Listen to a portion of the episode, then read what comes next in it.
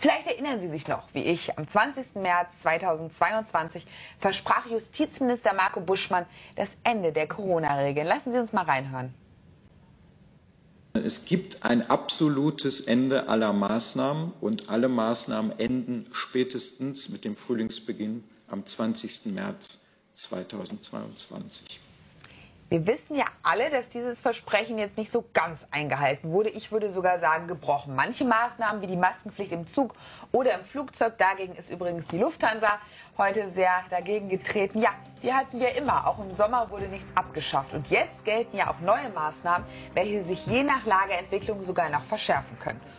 Deswegen auch meine erste Frage an Herrn Frank. Also Herr Buschmann, warum hat er dieses Versprechen jetzt gegeben und dann wieder gebrochen? Also musste er es brechen aufgrund der gesundheitlichen Lage? Steht uns wieder ein Killer-Virus bevor? Ähm, wie ist die Lage in Deutschland? Also ich sage Ihnen mal das, was die Lungenärzte sagen. Mhm. Sowohl die Chefs der, der äh, Verbandes der Lungenkliniken mhm. als auch niedergelassene Lungenärzte. Es gibt quasi seit Frühjahr keine echten Covid-Fälle mehr. Es gibt keine äh, typischen Covid-Lungenentzündungen mehr. Die diese Erkrankung ist schon lange im endemischen Zustand. Mir hat äh, letzte Woche ein Lungenfacharzt geschrieben aus Niedersachsen, Einzugsgebiet 100.000 Patienten. Alles geht über ihn in die Krankenhäuser und auch die Nachsorge. Er sagt, seit Frühjahr hat er keine Covid-Lungenentzündung mehr gesehen.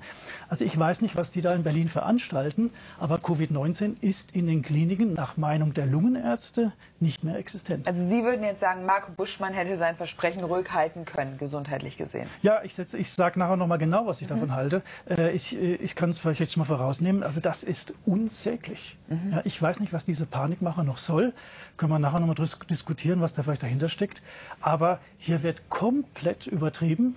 Und äh, während am Anfang Covid-19 wirklich auch zu schweren Lungenentzündungen geführt hat, bei weitem nicht in dem Ausmaß, wie immer gesagt wurde, aber es war definitiv der Fall, gibt es diese Erkrankung laut Lungenärzte, das sagt Herr Thomas Vosser, der Präsident der Lungenärzte der Kliniken, auch öffentlich, gibt es de facto eigentlich nicht mehr.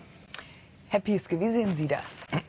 Also ich sehe es ein wenig anders, nicht anders zu erwarten. Also ähm, die schweren Verläufe, die sehen wir tatsächlich weniger. Also an der Charité liegen im Moment 100 Patienten stationär. Mhm.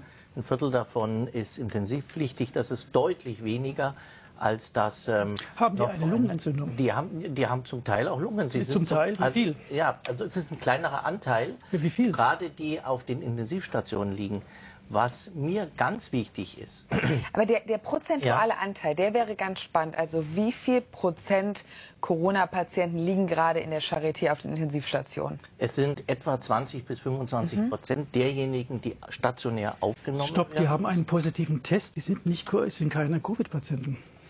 Ja, also das sind Covid-Patienten. Was wir vermehrt sehen, sind Patienten, die wegen anderen Erkrankungen aufgenommen werden und dann auch noch sich herausstellt, dass sie Covid-positiv sind. Das heißt, Stimmt. wir können nicht sagen, dass die 20 Prozent Patienten wegen Corona auf der Intensivstation sind. Das sind diejenigen, die wegen Covid-Erkrankung jetzt ähm, auf der Intensivstation sind. Das ist deutlich weniger. Wir haben keine, sage ich mal, Überlastung der Intensivstationen mhm. mehr wegen Covid. 20 Prozent wegen Covid-Lungenentzündung auf Intensiv. Der geringen, deutlich geringeren Anzahl von Patienten, die wir wegen Covid jetzt stationär aufnehmen müssen. Also gegenüber, sagen wir mal, vor einem Jahr oder dem Winter ist das deutlich weniger. Also die Ressourcen durch primär Covid-Erkrankte im Gesundheitswesen werden nicht mehr so belastet. Was ist das in absoluten Zahlen, dass wir einmal überhaupt nicht belastet? Was ist das in absoluten Zahlen, damit man als Bürger mal einen Einblick kriegt? Also wie viele absolute Zahlen? Also wie viele liegen jetzt im Krankenhaus Covid-19? Also ich kann sagen, in der Charité sind es derzeit mhm. etwa 100. Mhm. Und, Von ähm, wie vielen? Die Stopp, mit einem positiven Test. Das ist ein großer Unterschied. Es, es sind Patienten, die entweder wegen primär einer Covid-Infektion in die Klinik gekommen sind oder aber auch wegen einer anderen Erkrankung jetzt mit einem schweren Covid-Verlauf. Mhm. Aber so. Herr Professor Piske, damit können wir doch nicht arbeiten. Wir müssen doch wissen, wie viele Patienten exakt wegen Covid im Krankenhaus liegen. Wir wissen ja, dass die Divi nicht in der Lage ist und auch die Krankenhausgesellschaft immer noch nicht sauber mhm. zu unterscheiden. Haben wir echte Covid-Fälle oder nur positive Tests? So kann man kein Pandemie-Management machen. Ja, und wenn mir die Lungenärzte sagen, sie sehen keine Covid-Lungenentzündung dann ist die Pandemie vorbei und zwar seit Frühjahr. Und da möchte ich auch nochmal an die Anfrage von Herrn Kubicki erinnern, also an das Gesundheitsministerium. Der hat gefragt, wie kann es sein, dass in vier Wochen im Mai äh, die täglichen Berichte des RKIs von insgesamt 1800 Covid-Toten sprachen und im äh, Bericht, Monatsbericht zum gleichen Zeitraum äh, nur von 98 Toten gesprochen wurde. Das ist der Faktor 20. Die Antwort war gewesen, weil in diese Statistik äh, flossen nur die ein, wo man eben den Impfstatus kannte und die auch Symptome hatten.